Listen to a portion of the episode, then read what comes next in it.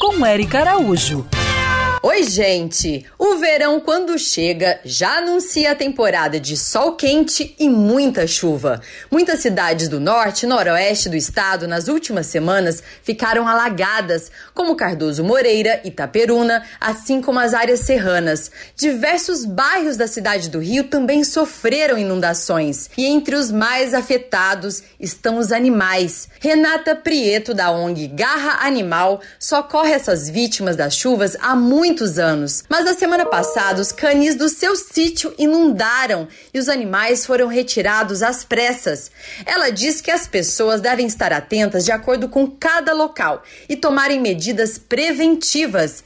Verificar sempre os canais de escoamento da água, se tem bloqueios, que foi o problema dela lá no sítio. Ela alerta que se o quintal inunda, crie alternativas para os animais não afogarem, como áreas mais altas e não deixe o bicho preso na corrente. Se tiver que abandonar a casa, leve seus animais juntos, não deixe eles para trás. O guarda municipal dos Santos, da Patrulha Ambiental, também alerta que nessa época muitos animais silvestres buscam abrigo nas residências para fugir das fortes chuvas. Ele reforça que a cidade avançou até a beira das lagoas e quando sobe o nível da água, com as chuvas, é natural que um jacaré de papo amarelo apareça na na rua, como foi o caso de um resgate que realizaram na semana passada na Barra da Tijuca. A ciência comprova que os fenômenos naturais estão de fato cada vez mais constantes e com maior intensidade.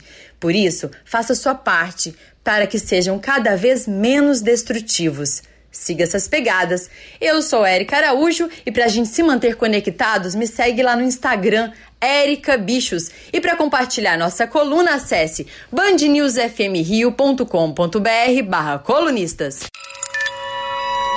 Quer ouvir essa coluna novamente? É só procurar nas plataformas de streaming de áudio. Conheça mais dos podcasts da Band News FM Rio.